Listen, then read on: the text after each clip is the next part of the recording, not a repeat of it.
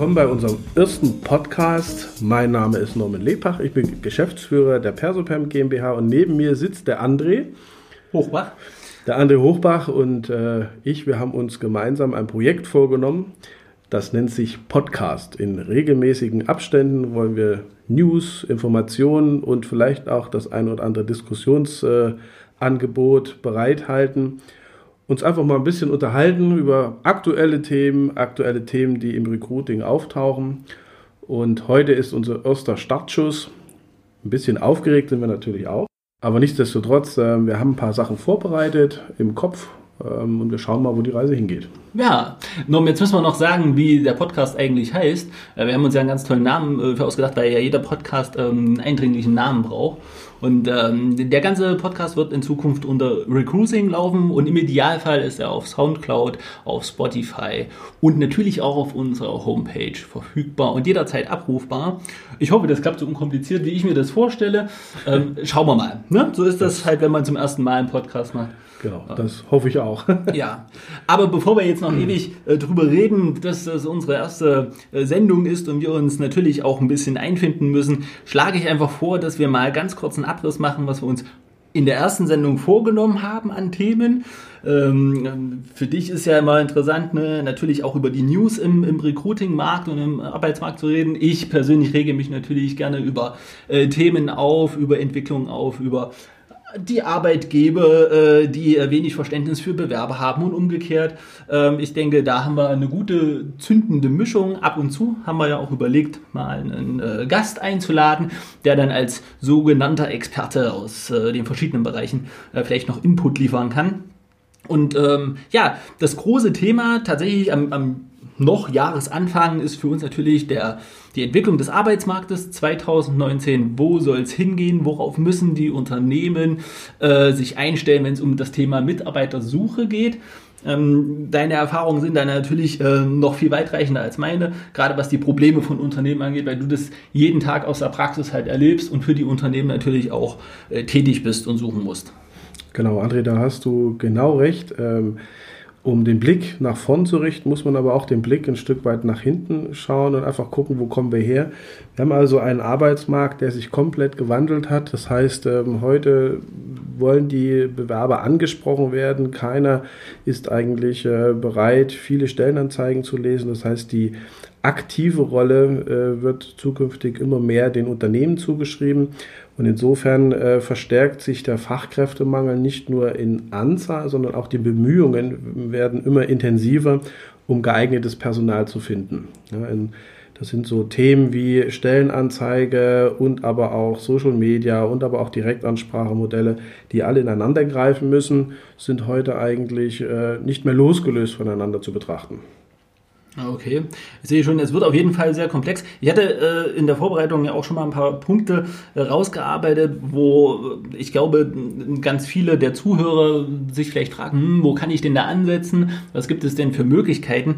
Zuvor jedoch ähm, haben wir auch so ein paar aktuelle Themen. Ähm, wir beobachten ja auch verschiedene äh, Portale und gucken immer, welche Themen ähm, so quasi in die Öffentlichkeit strömen oder welche neuen Untersuchungen und Erhebungen rauskommen. Und eines der, der Themen ist tatsächlich ähm, die, der Jobwechsel oder die Bereitschaft, den Job zu wechseln von Mitarbeitern und ähm, äh, das war ganz interessant, da haben wir einen Artikel gefunden, äh, beziehungsweise eine Umfrage, die europaweit gemacht wurde.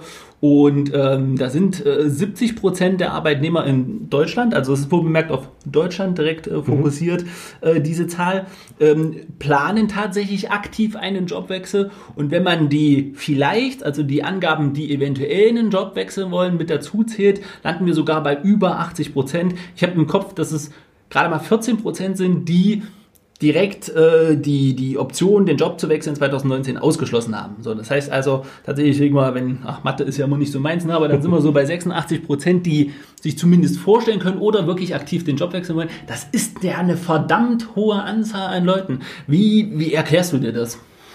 Ja, das ist in der Tat so, dass äh, die Zahl auch mich überwältigt hat, äh, dass also die Latentsuchenden oder die Aktivsuchenden so eine große Masse sind. Das heißt, äh, es ist gar nicht vorstellbar, dass also so viele Unternehmen suchen, äh, wenn dann so viele wechselwillige Kandidaten da sind. Ne? Die, das große Fragezeichen ist an sich, wie erreicht man diese Menschen?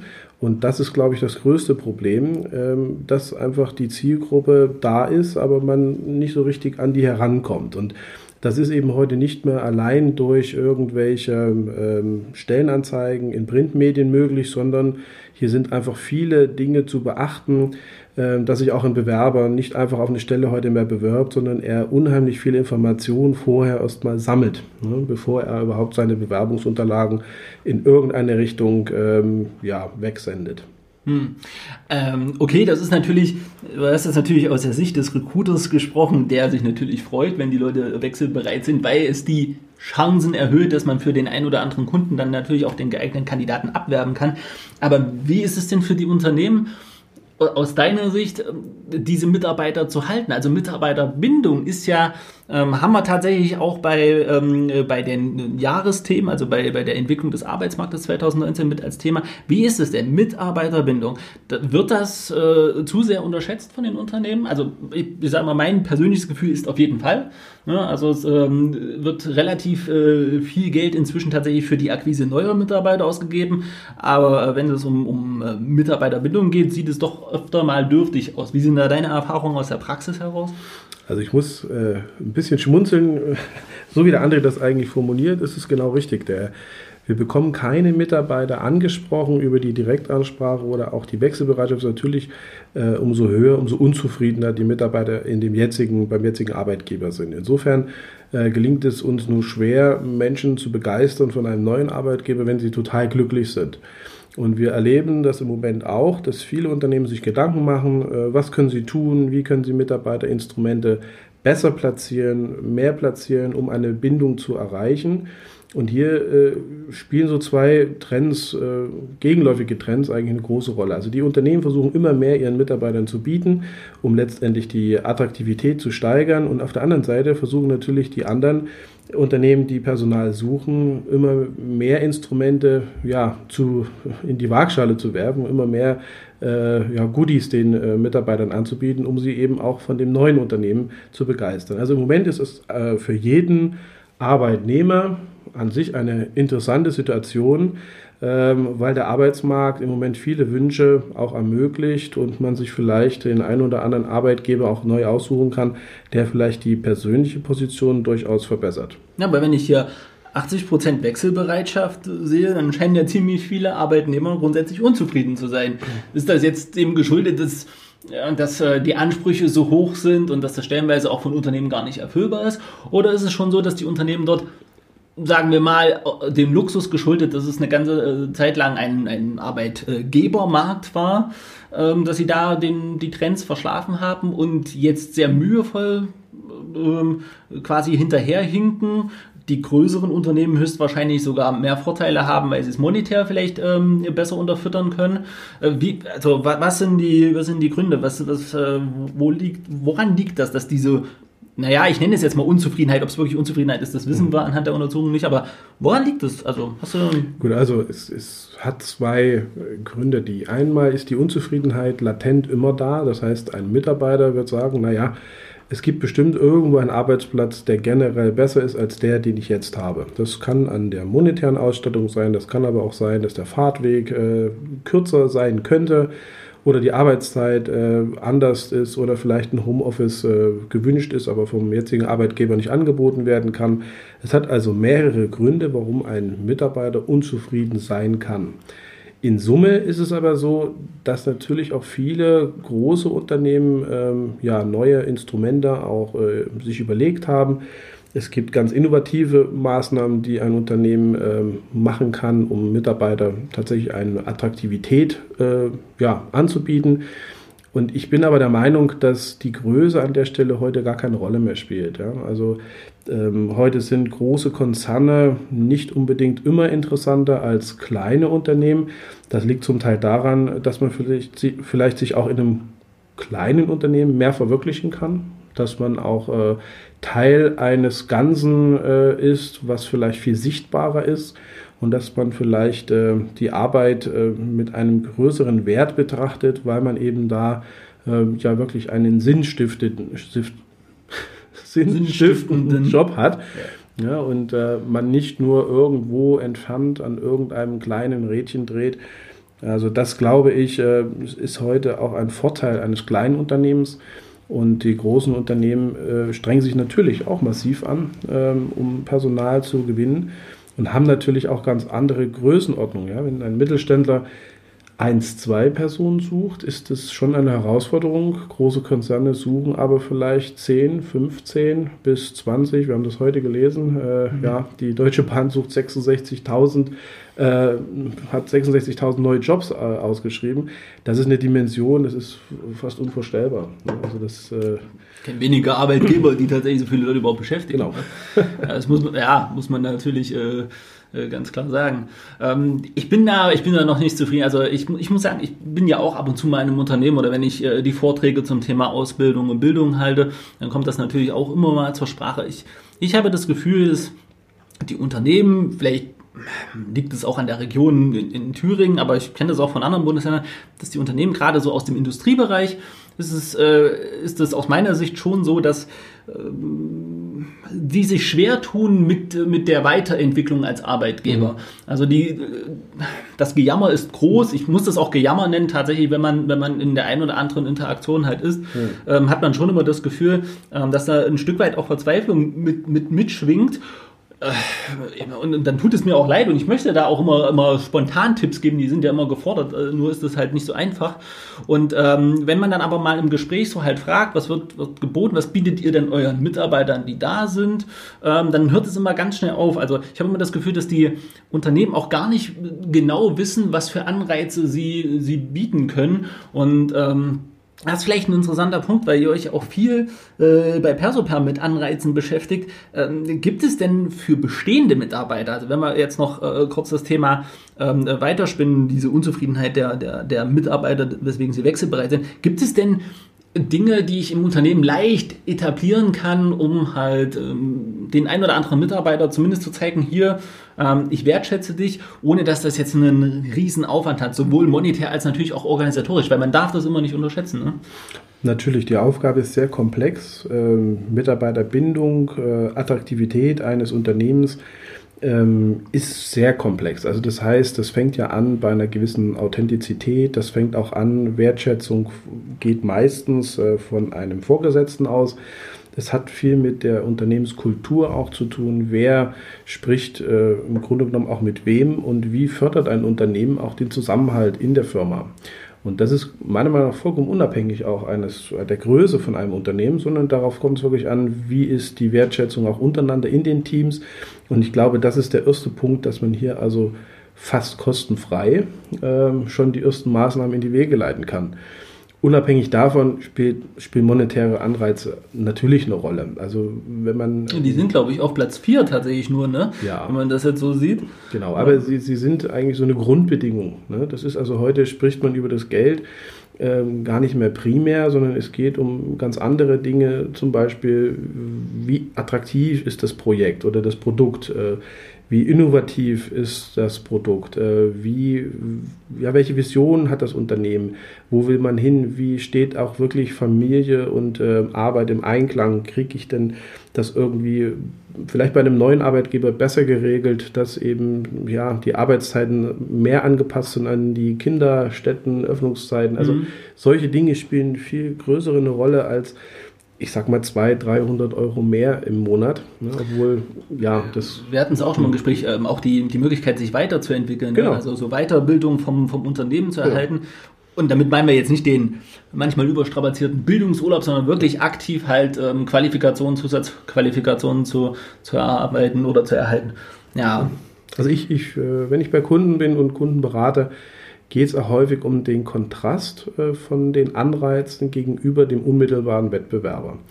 Und da meine ich nicht den Wettbewerber in der Branche, der vielleicht das gleiche Produkt herstellt oder die gleiche Dienstleistung, sondern wenn man sich mal äh, anschaut, eine bestimmte Qualifikation herausgreift und einfach mal schaut, wer konkurriert im Moment um die gleiche Mitarbeiter, ist es doch durchaus erstaunlich, dass es eben nicht nur der Wettbewerb ist im klassischen Sinn, sondern eben ein Institut oder auch die öffentliche Hand oder vielleicht, ich sage jetzt mal beispielhaft, eine Krankenkasse, die auf einmal auch jemanden sucht. Oh, das gerade sagst, die öffentliche Hand. Ich habe das, ähm, da weiß ich tatsächlich nicht mehr, wo ich es genau gelesen habe, aber ähm, die ist ein richtiges Problem tatsächlich, weil die nämlich auch sehr akribisch auf Mitarbeitersuche sind und zeitgleich gerade von den jungen Arbeitnehmern viele die Sicherheit eines öffentlichen Arbeitgebers äh, sehr schätzen und, und ähm, sich tatsächlich auch dahingehend ja. orientieren. Also ich sage mal, die Komponente Sicherheit spielt immer noch eine große Rolle. Das heißt, also zum Beispiel wird niemand äh, von einem unbefristeten Arbeitsverhältnis in ein befristetes Arbeitsverhältnis wechseln.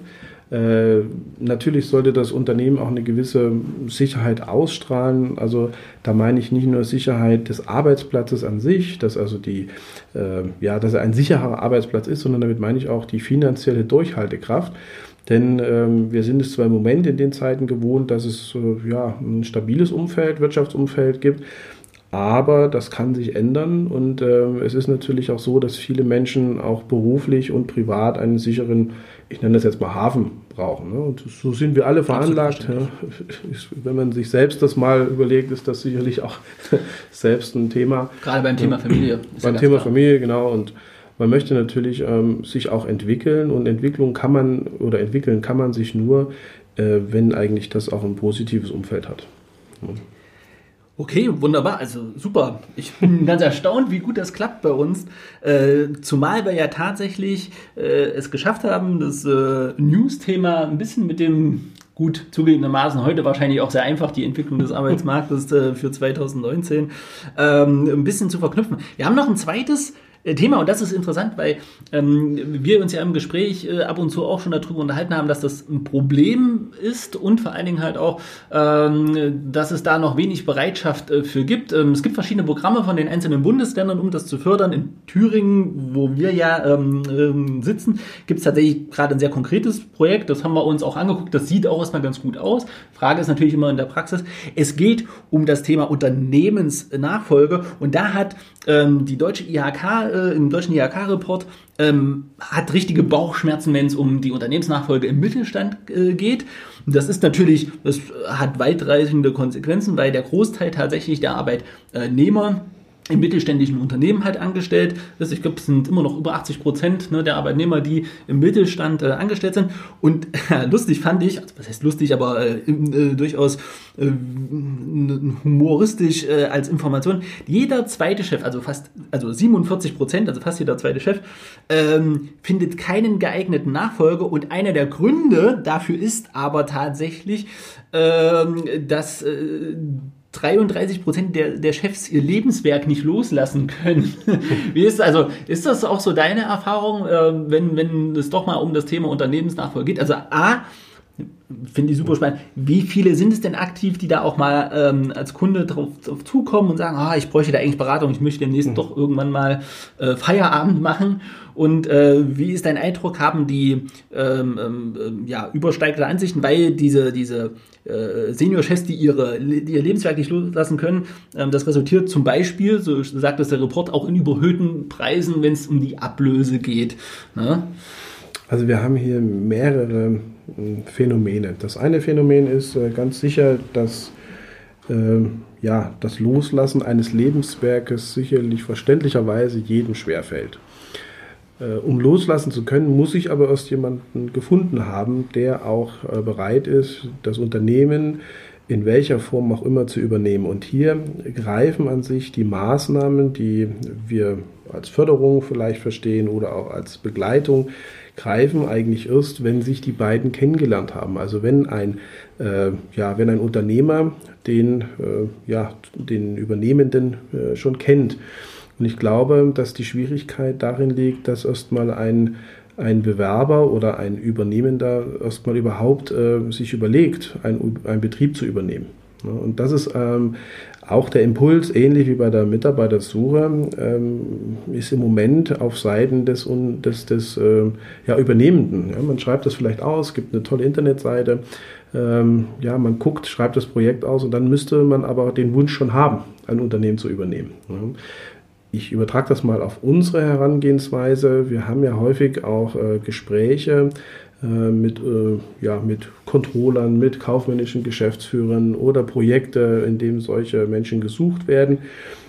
Hier glaube ich, ist noch ein ganz großer Ansatz, dass man einfach hier auch mal sagen könnte, wir haben für ein Projekt, suchen wir und wir suchen gleichzeitig vielleicht auch eine, äh, ja, für ein Unternehmen einen Nachfolger. Ne, das sind zum Teil sind das die gleichen Zielgruppen, ähm, nur wir haben kein Mandat, wo wir eben aus der Richtung eines Unternehmers mal einen, ja, jemanden ansprechen, der vielleicht äh, in der Lage wäre, ein Unternehmen zu übernehmen.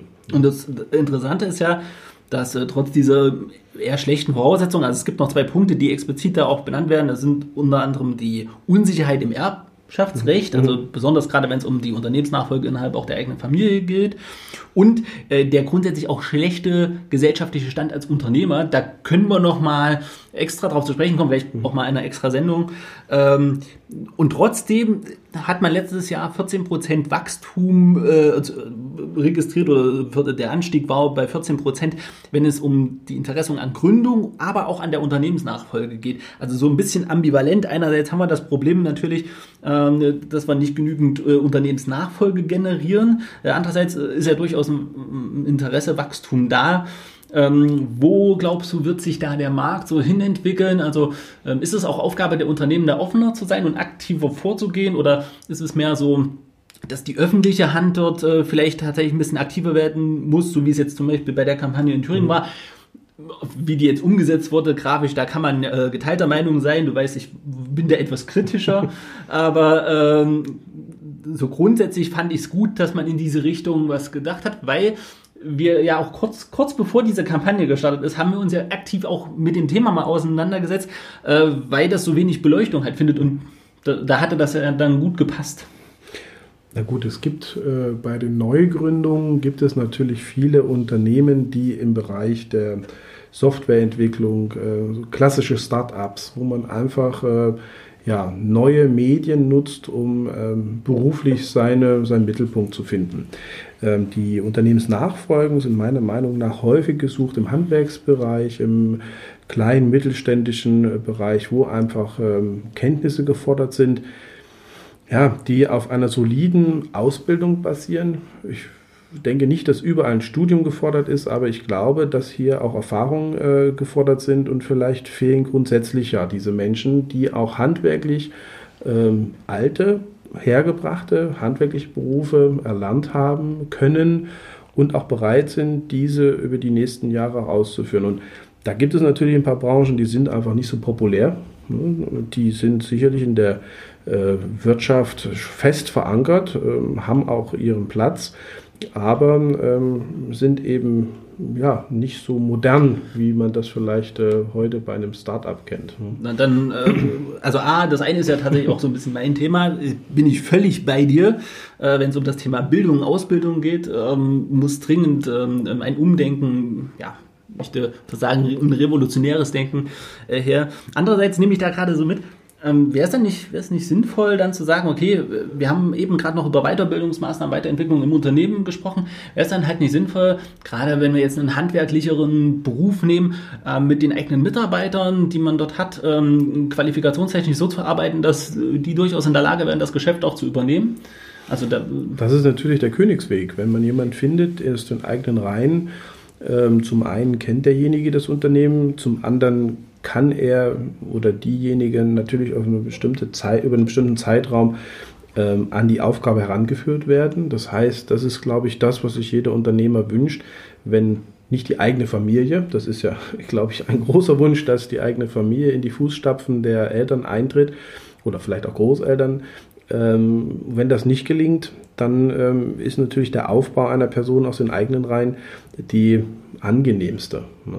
Bei allen Aber Schwierigkeiten, die man vielleicht auch hat, äh, wenn derjenige kommt mit dem bestehenden Team und so weiter. Aber ich kann mir das, ich glaube, das ist so das, ja. was ich mir auch wünschen würde für mein Unternehmen. Aber warum machen das so wenige? Ne? Also ich, es hm. ist meine Erfahrung ähm, im Beratungsbereich ist tatsächlich, dass die wenigsten ihre Mitarbeiter überhaupt, äh, also die jetzt nicht aus dem Managementbereich hm. kommen, überhaupt in Erwägung ziehen. So, wird so vielleicht wird das gar nicht so gesehen. Ne? Also man arbeitet vielleicht im Team immer mit demjenigen zusammen ähm, aber man schreibt eben eben keine Kompetenzen im Bereich der Mitarbeiterführung oder ich sage jetzt mal des Vertriebs oder was auch immer in der Komplexität eines Unternehmers halt steht, schreibt man ihm vielleicht nicht zu. Mhm. Ich, ich, glaube, da geht es mehr darum, ähm, vielleicht die Dinge auch zu sehen. Ne, wir hatten das schon mal in einem, in einem persönlichen Gespräch, wo wir einfach gesagt haben, Mensch, es geht halt mehr in Richtung Kompetenzen als in Berufe, mhm. äh, wo man eben dann auch sagt, äh,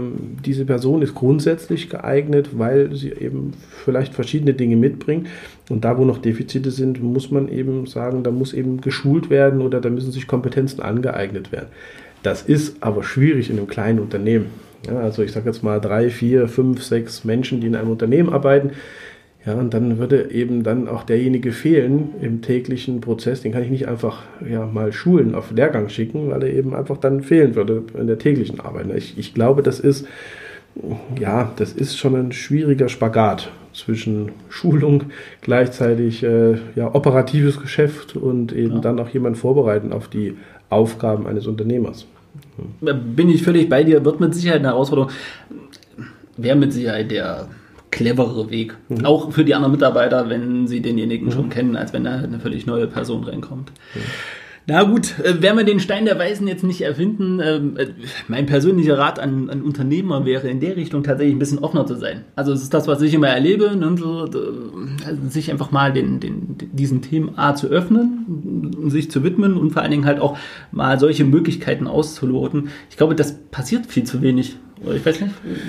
Naja, die Aufgabe ist so komplex äh, und so äh, facettenreich, dass man heute gar nicht mehr sagen kann, Personalarbeit ist abbildbar in einem Nebenbei. Ne? Ich kenne das von einigen Gesprächen, wo der Unternehmer sagt, okay, Personalarbeit äh, mache ich mal so mit. Am Wochenende schreibe ich mal ein paar Anzeigen irgendwo in irgendeinem Medium.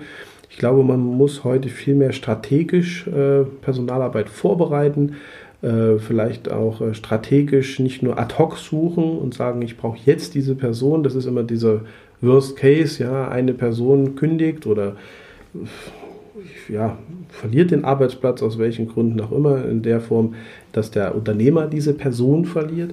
Ja, und dann äh, steht das Problem sofort da und man ist unvorbereitet, man hat einem kein Talentpool, man hat also keine äh, Instrumente, ja, und man hat einfach nichts dafür getan, dass man am Markt, im Bewerbermarkt in irgendeiner Form schon bekannt ist. Das sind dann immer so diese Momente, äh, wo ich glaube, dass man das ein bisschen vorbereiten kann und das spielt gar keine Rolle, wie groß das Unternehmen ist. Hm. Ja. Oh, hast du, da habe ich äh, gerade nichts zu ergänzen. hast du sehr, aus, sehr schön ausgeführt. Ähm, nun sind wir ja doch ein bisschen äh, ausgeschwiffen. Wir haben äh, uns ja vorgenommen, die äh, News-Themen immer etwas äh, kompakter zu halten, aber es passt halt einfach gut zu unserem übergeordneten Thema, was wir uns vorgenommen haben. Und ähm, ja, weil der so gut passt, können wir auch äh, tatsächlich gleich dort anknüpfen.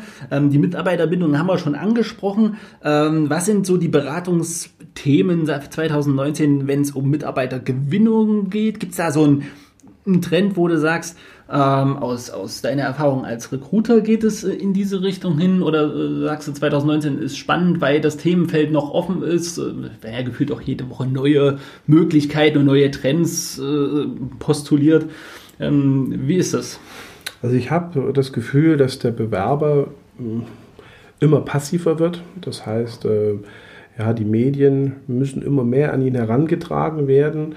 Und ich habe auch das Gefühl, dass zunächst erstmal diese Wechselbereitschaft ähm, ja erstmal eingefordert werden muss. Wir haben zwar am Eingang, am Eingang gesagt, dass es eine hohe ähm, ja, Unzufriedenheit gibt, aber ja, man muss den Bewerber erstmal dazu bringen, dass er wirklich sagt, ja, ich nutze jetzt auch mal die Chance und ich bewerbe mich jetzt mal woanders.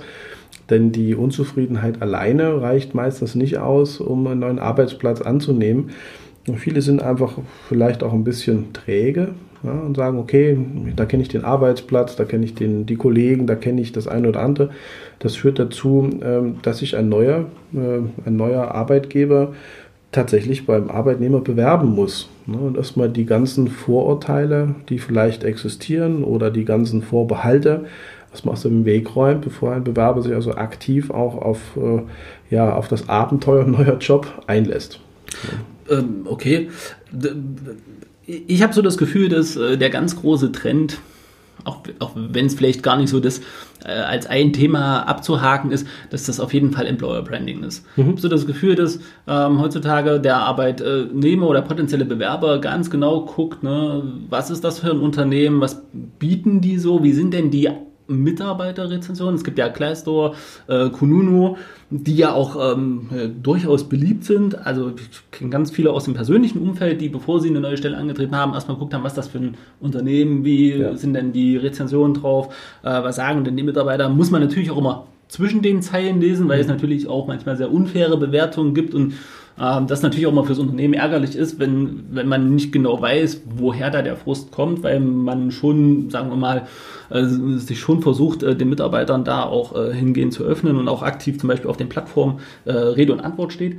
Ähm, aber wie ist es denn, wenn ich jetzt ein, also es sind ja die kleineren Betriebe, ne? ich sage jetzt mal, jemand mit Konzernstrukturen, da gehen wir jetzt mal davon aus, dass ähm, viele natürlich auch nicht, aber dass, äh, dass da durchaus ein Team dahinter steckt, was, äh, was ein bisschen Erfahrung hat im, im Employer Branding, im, im HR-Marketing. Aber wie ist denn das für ein kleines Unternehmen? Glaubst du, ähm, die müssen sich viel mehr Gedanken drum machen, wie sie als Firma nach außen hin fungieren? Oder betrifft das tatsächlich eher so Unternehmen mit einer ab Mittelstandsgröße, was weiß ich, ab 25 Mitarbeitern aufwärts? Definitiv muss sich darüber jeder Gedanken machen.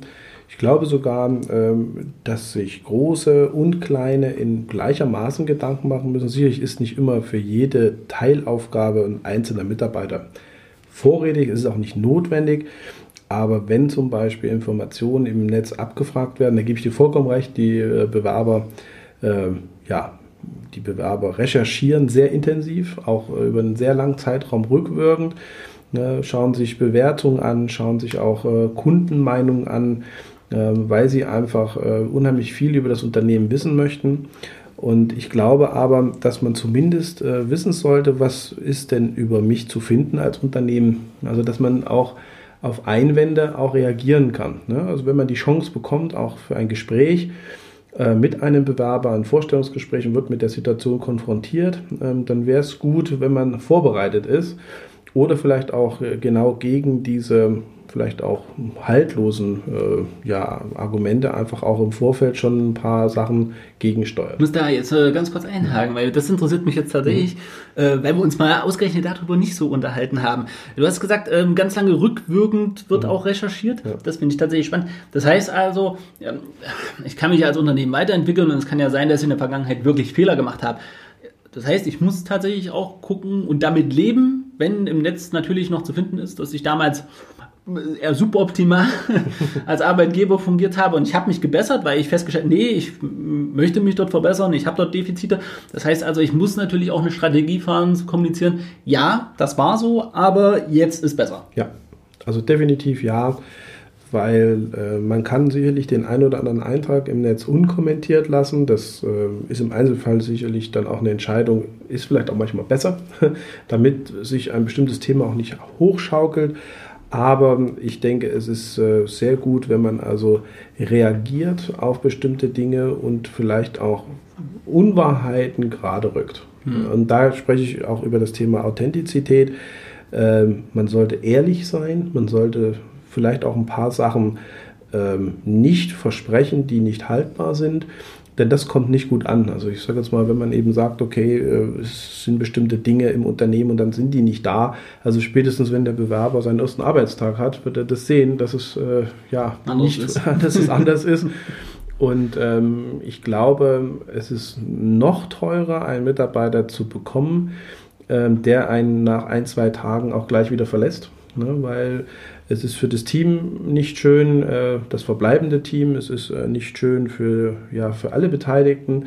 Es ist eine Stimmung, die dann nicht besonders äh, schön ist und es ist natürlich auch dann wieder ein Neurekrutieren notwendig. Vielleicht arbeitet man mit Dienstplänen, wo der neue Mitarbeiter schon ja, eingebunden war. Also es ändert sich dann für alle wieder was und ähm, deswegen denke ich, ist man gut daran beraten, sehr authentisch, sehr loyal, sehr offen auch zu agieren, dass sich der neue Mitarbeiter auch die Aufgabe genau vorstellen kann. Hm.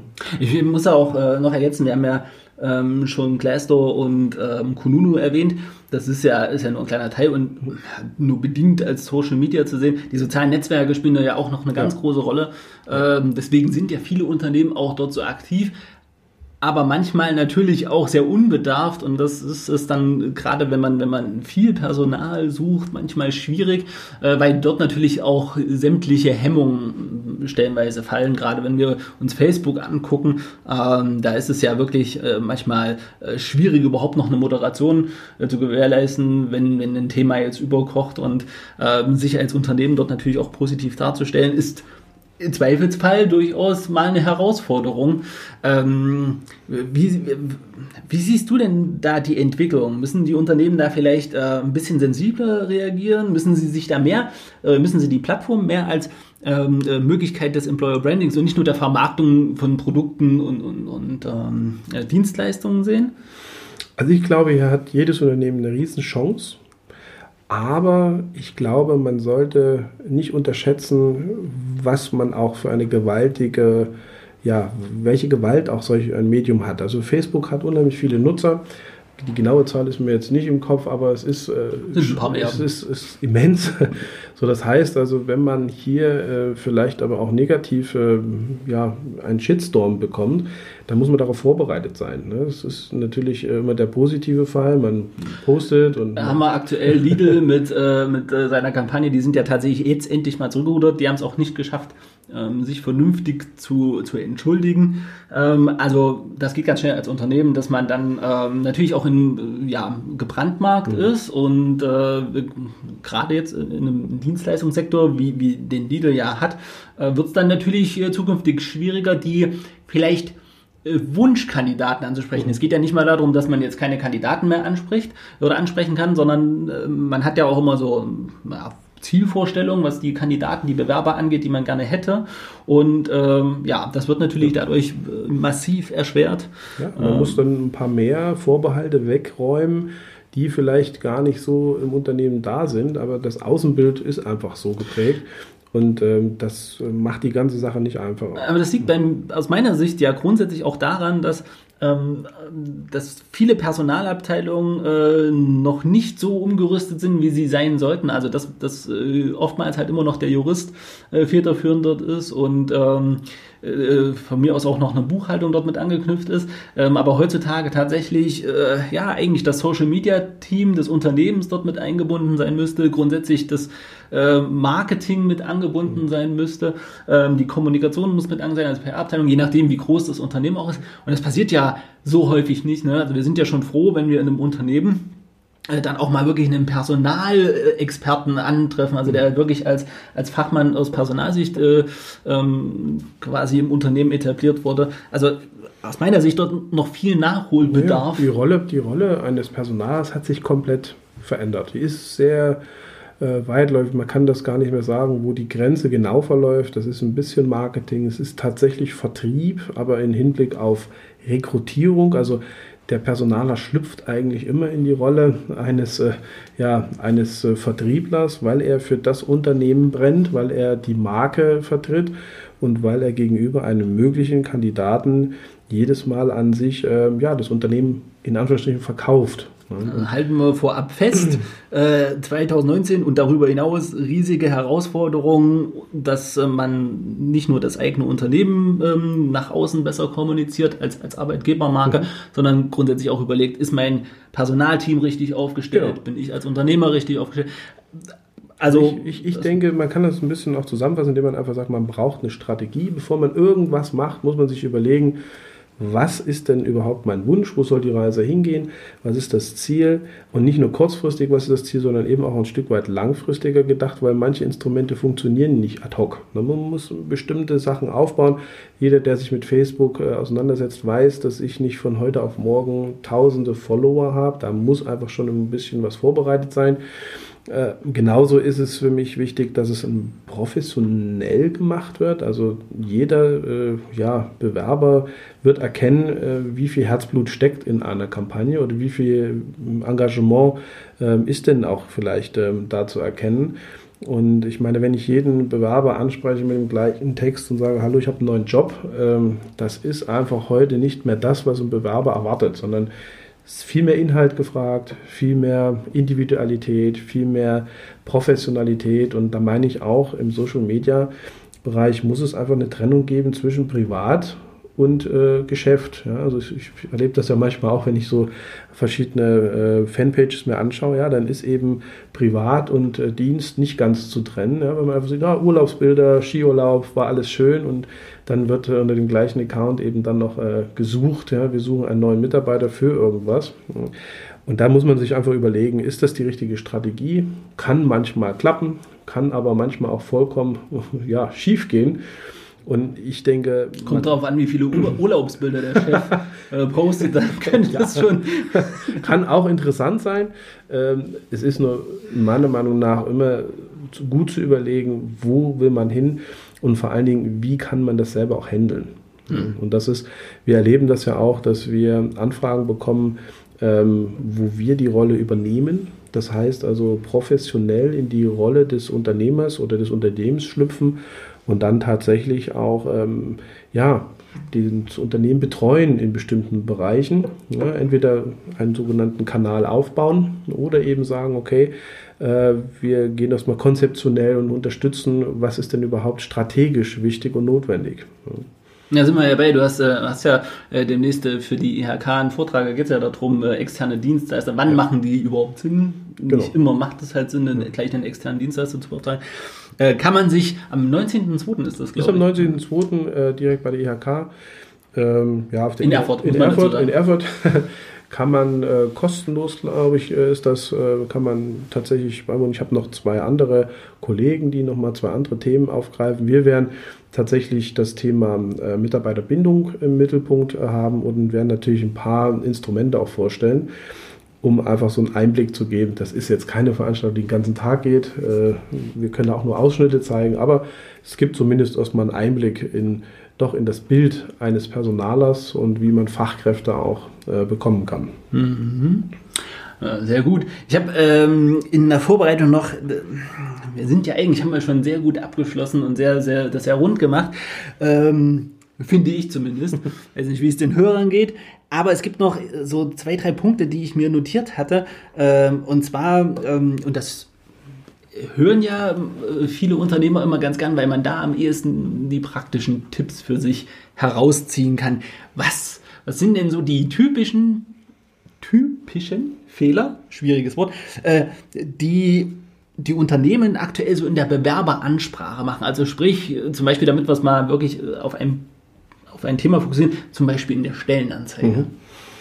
Also ein ganz typischer, ich würde jetzt mal fast sagen, Fehler ist, dass man nicht unterscheidet zwischen der Stellenbeschreibung, wo man auch formuliert, was habe ich für Wünsche, äh, sondern ja, man nimmt die Stellenbeschreibung eigentlich als Stellenanzeige und vergisst doch häufig die, den Perspektivenwechsel, dass man einfach mal schaut, was, wie liest es denn ein Bewerber? Und wenn er eben von Aufgaben liest und von Anforderungen liest und von, äh, ja, was muss er alles mitbringen und was muss er alles tun, dann ist das sehr einseitig. Das ist sicherlich die Aufgabe oder auch äh, die, ja, das, die Beschreibung als Ganzes. Aber den Bewerber interessiert zunächst, äh, was ist das für ein Arbeitsplatz, was ist das für ein Arbeitgeber und was bietet der mir? Und ich vermisse zum Teil wirklich dieses, diesen Punkt, was wird mir geboten? Ne, das ist äh, oftmals ein großes Geheimnis. Aber da tun sich ja auch die Unternehmen immer schwer. Wenn man die fragt, was sind denn so eure Mehrwerte, was bietet ihr den Arbeitnehmern? Ja, ja kostenlosen Kaffee. Ja. Das ist nett, das kann man natürlich auch mitschreiben, aber das ist ja nun nicht das, was den Arbeitnehmer jetzt interessiert im Zweifelsfall. Na, ihn interessiert, es, es lockt ihm vielleicht ein Schmunzeln. Äh, wir haben das auch mal Getränke. Mich würde man damit kriegen, du weißt, ich liebe Kaffee, äh, arbeite ich fast für umsonst, wenn ich äh, überall Kaffee bekomme. Aber ähm, ja gut, äh, es muss halt zu der Stelle passen. Mhm. Ja. Und es muss vor allen Dingen einen gewissen Kontrast zum Wettbewerb geben. Also ich, ich spreche jetzt mal das Thema Kinderunterstützung bei der äh, Kinderbetreuung. Das ist äh, ein sehr populäres Thema, finde ich auch sehr interessant und sehr gut, wenn das Unternehmen anbieten. Aber Stellen wir uns mal vor, es machen alle. Wenn alle Unternehmen das im Kern äh, anbieten, dann ist der Vorteil weg. Das ist irgendwann Standard. Dann ist es Standard und der Kontrast fehlt. Also der Kontrast zwischen dem Unternehmen, wo ein Bewerber sich auch bewusst entscheidet, ähm, ja, zu wechseln. Aber das ist super, weil das ist nämlich der nächste Anstrich. Wo gehen denn da 2019 so ein bisschen die Trends hin? Also was ist die Erwartung vom Arbeitnehmer? die man dann zum Beispiel gleich in dieser Stellenanzeige mit unterbringen kann. Also mhm. was wäre etwas, wo du sagst, hey, 2019, äh, das ist das Must-Have in der Stellenanzeige als das bieten wir. Mhm. Also da gibt es jetzt keine Standardlösung. Ich äh, kann das nur sagen, dass wenn man über Work-Life-Balance spricht und die Vereinbarkeit praktisch von Familie und Beruf, dann sollte das nicht einfach als Floske dastehen, sondern man sollte sich genau überlegen, was ist denn das, was man da beschreibt. Also genau, also nicht einfach nur hinschreiben, gute Life-Work-Balance, sondern mhm. wirklich mit, mit Unterstrichen vielleicht nochmal, also mit Anführungen, äh, das und das und das verstehen wir auch darunter. Also ein bisschen ausführlicher sagen, so erleben wir das. Genau, man tritt dann einfach auch den Beweis an, dass man das ernst meint. Ja. Das gleiche ist vielleicht auch mit einem Thema, was heißt Homeoffice. Und ähm, ja, wenn ein Homeoffice zur Verfügung oder wenn die Möglichkeit zu Hause zu arbeiten da ist, dann glaube ich, soll dein Unternehmen auch äh, die nötigen Voraussetzungen technisch schaffen. Ja, also das heißt, äh, vielleicht äh, überlegt man sich dann statt eines Rechners äh, ja, einen Laptop anzuschaffen und ein Mobiltelefon zur Verfügung zu stellen, weil sonst die technische Ausstattung zu Hause gar nicht ausreicht, mitunter, um, um, um den, das Homeoffice auszufüllen. Ne? Deswegen ist Homeoffice so ein, so ein Trend. Ich habe das tatsächlich das Gefühl, ähm, dass viele sich das wünschen. Ist natürlich in der Produktion eine schwierige Sache. Aber ist es so ein Trend, wo du sagst, ja, das sollte man vielleicht auch mit reinbringen, wenn die Möglichkeit besteht? Mhm. Also mein persönlicher Eindruck ist, dass es die Arbeit flexibilisiert, also dass viele Bewerber durchaus interessiert sind, äh, sich die Arbeitszeit, den Arbeitsplatz, den Arbeitsort äh, frei einteilen zu können. Ähm, ob das dann immer so in Anspruch genommen wird, das steht auf einem ganz anderen Blatt Papier. Ich glaube, oftmals bestehen die Möglichkeiten. Und ob es so produktiv ist. Also eine äh, große Befürchtung bei vielen Unternehmern, und ähm, du weißt, ich ähm, habe äh, selber mal eine Agentur äh, besessen. Die ist ja, der ist ja immer, die Angst ist ja immer da, dass hm, wenn ich die Freiheiten gebe, werden die nicht auch missbraucht und auch da aus der Erfahrung raus durchaus ist, ist ja der Missbrauchs, das Missbrauchspotenzial durchaus da. Also das ist da, das darf man auch nicht wegreden. Ähm, zeitgleich, ähm, weißt du, liebe ich es auch, ähm, von zu Hause aus Dinge ähm, zu arbeiten und äh, mir das auch einzuteilen. Ich arbeite zum Beispiel super gern nachts. Ähm, können immer viele nicht verstehen, aber da bin ich halt richtig produktiv. Also äh, ist schon so ein Spagat äh, als Arbeitgeber zu sagen, ja, ich biete das. Ja, also der Spagat ist sicherlich da. Das passt nicht in jede Organisationsform wenn man im Projektgeschäft arbeitet und äh, auch auf die Zuarbeit eines anderen angewiesen ist, um schnell zu reagieren, um schnell eine Entscheidung abzu äh, oder zu herbeizuführen, dann ist es natürlich äh, sehr sinnvoll, wenn der andere auch erreichbar ist. Äh, vielleicht, dass man ihnen auch mal in die Augen schaut und einfach mal sagt, da gibt es ein persönliches Gespräch. Äh, das ist alles nicht von der Hand zu weisen, aber bei aller Steigerung der Emanzipation eines Mitarbeiters und auch eines Bewerbers ähm, steigt natürlich auch mit einem bewussten Arbeitsplatzwechsel das Zugehörigkeitsgefühl. Mhm. Also man, man sucht nach einer sinnstiftenden Tätigkeit und gleichzeitig äh, verbindet man auch eine Nähe zum Unternehmen und damit auch zu den Akteuren im Unternehmen. Das mhm. heißt, ähm, vielleicht stellt man dann das Projekt auch äh, nach vorn und man möchte auch mit den Kollegen arbeiten, möchte auch was nach vorn bringen, nach vorn treiben. Und ich glaube, das ist nicht nur Risiko, sondern ist auch Chance. Wo wir äh, gerade bei äh, Trends sind, so richtig Trend ist ja gar nicht mehr, weil es ist ja letztes Jahr schon, schon vermehrt Thema gewesen. Was hältst du denn eigentlich von diesen, ähm, wir arbeiten nur vier Tage die Woche Modellen, die ja vorrangig im Agenturbusiness, also im, im mhm. Kommunikation- und Marketingagenturbusiness, äh, zumindest kommuniziert worden. Ich weiß gar nicht, ob das andere Unternehmen mal ausprobiert haben. Ähm, was hältst du denn von sowas? Hältst du das für sinnige Modelle, mit denen man mal arbeiten könnte? ich finde es nicht immer glücklich, das so festzuschreiben. Das ähm, liegt einfach daran, dass es bestimmte Phasen in einem Projekt oder auch in einem Unternehmen gibt, wo man sehr viel, sehr stark und sehr konzentriert an einer Sache arbeiten muss. Es gibt aber vielleicht Phasen in einem Projekt oder auch in einem gesamten Unternehmen, wo es vielleicht gar nicht notwendig ist, äh, ich sage jetzt mal, so präsent zu sein. Ne? Das ähm, sinnvoll erscheint mir am ehesten zu arbeiten wie ein Unternehmer im Unternehmen. Das heißt also, sich die Zeit so einzuteilen, dass sie sinnhaft ist, dass man vielleicht als Vertriebler so arbeitet, dass man da auch seine Kunden erreicht und vielleicht auch ähm, ja, zu Erfolgen führt. Und ähm, ja, ich glaube, daran sollte man es eher festmachen. Aber muss, ich muss da jetzt, äh, da muss ich dazwischen kriegen. Ja, und dann sind wir aber wieder beim Thema Ausbildung und Bildung. Ich mhm. glaube, dass äh, das müsste, müsste man tatsächlich lehren. Ich glaube, dass es vielen Leuten schwierig fällt, eben deswegen auch diese Homeoffice-Sache. Ne, nicht mal, dass die vielleicht gar nicht wollen, sondern ähm, es ist ganz schwer, von zu Hause aus auch zu arbeiten und zwar produktiv zu arbeiten, wenn man nicht die nötige Selbstdisziplin hat und sich selbst motivieren kann. So, und ich ja. glaube, dass das da sind wir weit hinterher. Also äh, deswegen, wir, wir reden da von Trends, aber äh, meine Befürchtung ist tatsächlich, ähm, das können wir uns als Trend wünschen und das wünschen sich vielleicht auch viele Arbeitnehmer. Aber ob sie die Voraussetzungen überhaupt erfüllen, ne? also zwischen ich will das haben und ich kann damit aber auch umgehen, das sind ja so zwei Paar Schuhe. Aber ich glaube, das können wir tatsächlich mal als eigenständiges Thema auffassen, weil ich mhm. finde das ultra spannend ähm, und das würde den Rahmen sprengen, wenn wir jetzt, glaube ich, alle Aspekte ja. ähm, hier abdenken. Ähm, ein vorletzter Anstrich, den ich hier habe, ist, äh, gibt es denn bei den Trends Branchenunterschiede? Wirst du jetzt wahrscheinlich sagen, ja, aber äh, wo, wo sagst du, wo geht es denn vielleicht für einzelne Branchen hin? Also wir haben ja nun mal Handwerk, wir haben Industrie und selbst bei der Industrie, weißt du, ist das sehr breit gefächert und wir haben Medizin, wir haben äh, öffentlich äh, also öffentlichen Dienst.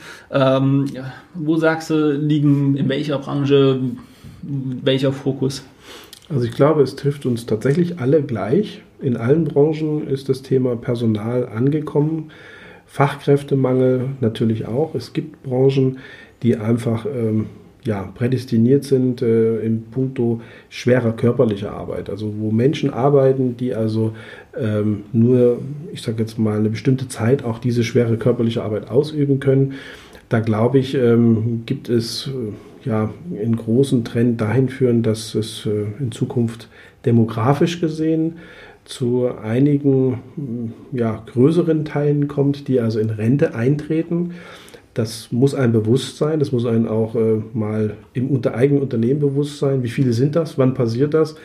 Im schlechtesten Fall passiert das eben sehr stark mit einer größeren Gruppe zu einem gleichen Zeitpunkt. Wir haben ja äh, bis 2030 schätzungsweise drei Millionen Fachkräfte, nur ja. Fachkräfte, die fehlen. Da ist ja jetzt ja. nicht mal äh, der allgemeine Arbeitnehmer äh, mhm. gefragt, der vielleicht tatsächlich ähm, jetzt nicht eine Fachausbildung braucht. Ja. Also von der Seite her glaube ich, trifft es das ein oder andere Unternehmen schwerer als ein anderes. Und dann ist auch die Frage, wie kann man diese, diesen Beruf oder die Kompetenz ersetzen? Muss der Beruf wirklich erlernt sein? Im kaufmännischen Bereich hat man eben vielleicht die Wahl, da kann man vielleicht auch jemanden einsetzen, der kaufmännisches Grundwissen hat oder kaufmännische Basiskenntnisse und schult den. Ja, wenn aber Fingerfertigkeiten gefragt sind, gerade im Handwerksbereich, wenn man eben ich sag mal, einen Elektriker oder einen Schreiner oder was braucht, den kann ich nicht einfach ersetzen. Den kriege ich nicht so schnell dazu ja. gemacht. Personal arbeitet ja auch viel im medizinischen Bereich. Wie ist ja. denn da? Ne? Also wir haben ja auch da könnten wir wieder ein eigenes Thema aufmachen, oder das werden wir wahrscheinlich sogar. ähm, es ist ja so, wir haben ja sowieso einen allgemeinen Ärztemangel. Es gibt ja Bestrebungen, die Zulassung zu den Hochschulen zu verändern, mehr, mehr ähm, ähm, äh, Studienmöglichkeiten anzubieten. Wie ist es denn dann konkret im medizinischen Bereich, bei den ja ähm, sehr stark mit vertretet? Äh, merkt man das da, dass diese zusätzliche Verknappung zu den eh schon ja, schwierig zu findenden ähm, Spitzenkräften, merkt man das dann jetzt bereits? Natürlich, das merken wir nicht nur jetzt schon, das merken wir schon einige Jahre zuvor.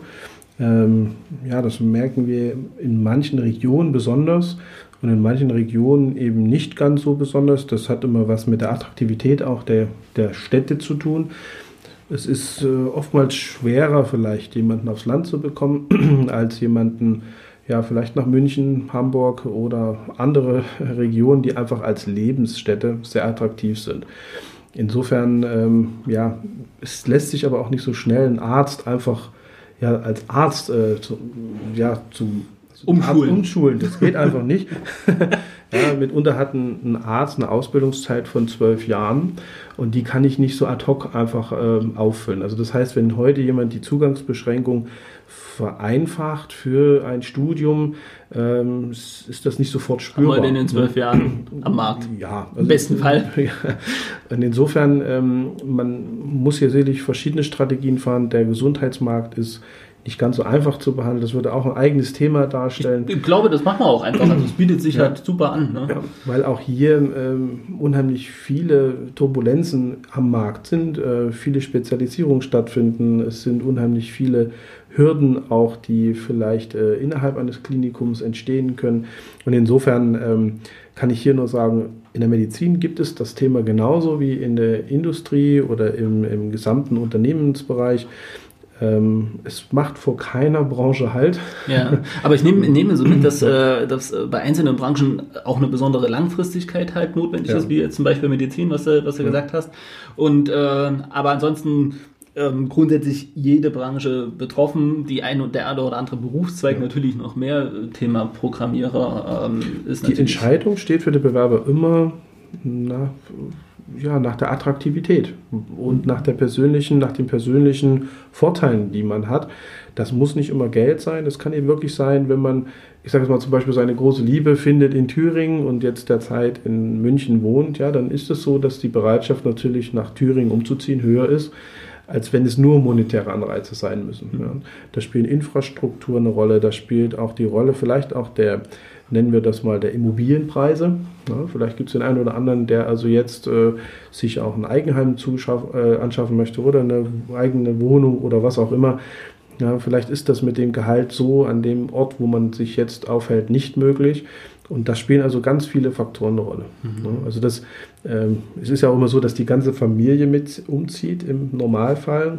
Das heißt also, es ist nicht nur der Einzelne zu überzeugen von einem neuen Arbeitsplatz, sondern die ganze Familie muss diesen Weg mitgehen. Wir hatten es äh, vorhin, ähm, als, als ich hier im Gespräch war, ähm, haben wir ja festgestellt, dass äh, jemand eine Stelle nicht antreten will, weil der Sohn noch quasi ein Jahr im Abitur ist und ja. er ihm das nicht antun möchte, ihm aus seinem sozialen Umfeld rauszureißen. Ja. Äh, und das ist ein nachvollziehbarer Grund mhm. und das dürfen die Unternehmen nicht unterschätzen, dass, dass das manchmal der Hinderungsgrund sein kann, warum der perfekte Kandidat dann doch nicht kommt.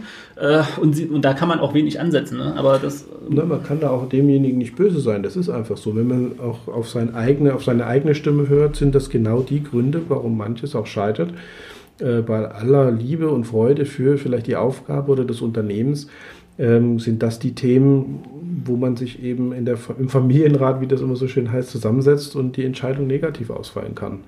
Ja, das heißt aber nicht, dass der Kandidat vielleicht äh, nicht interessant ist. Ähm, ich glaube, man sollte sicherlich so einen Kandidaten dann auch als Talent weiterführen. Das ist nochmal ein nächstes Thema. Ähm, Schon denn, wegen dem Datenschutz ist das ein eigenständiges. Thema. Genau, aber äh, ich denke mal, ein Talent ähm, als solches auch mit zu integrieren in eine Personalstrategie äh, für dauerhaft und langfristig zu einem Erfolg, weil man eben dann mit dem einen oder anderen in Kontakt bleibt. Und wenn man sich einmal für jemanden entschieden hat und derjenige eigentlich auch gedanklich äh, sich für die Stelle begeistern lässt, dann glaube ich, äh, lässt derjenige sich vielleicht auch einfacher dann später nochmal begeistern. Ne? Das ist so mal meine meine Theorie.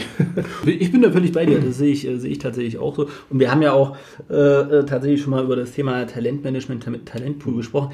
Wie gesagt, es gibt ja tausend Themen, deswegen haben wir diesen äh, Podcast ja quasi ins Leben gerufen. Das war ja so ein, so ein innerliches Bedürfnis, A, weil wir zwei unheimlich gern miteinander quatschen und B, äh, weil es einfach so viele Themen gibt und wir in den Gesprächen, wenn wir auf Veranstaltungen sind, sind ja meistens dann zusammen irgendwo auf Veranstaltungen und ähm, ich freue mich schon auf deinen äh, Vortrag. Ja. Äh, und äh, immer wieder kommen wir dann halt dazu, dass die Leute natürlich viele, die haben tausende Fragen und ja. man kann zwar viel lesen, den Unternehmen, Unternehmern fehlt aber auch schlichtweg manchmal die Zeit.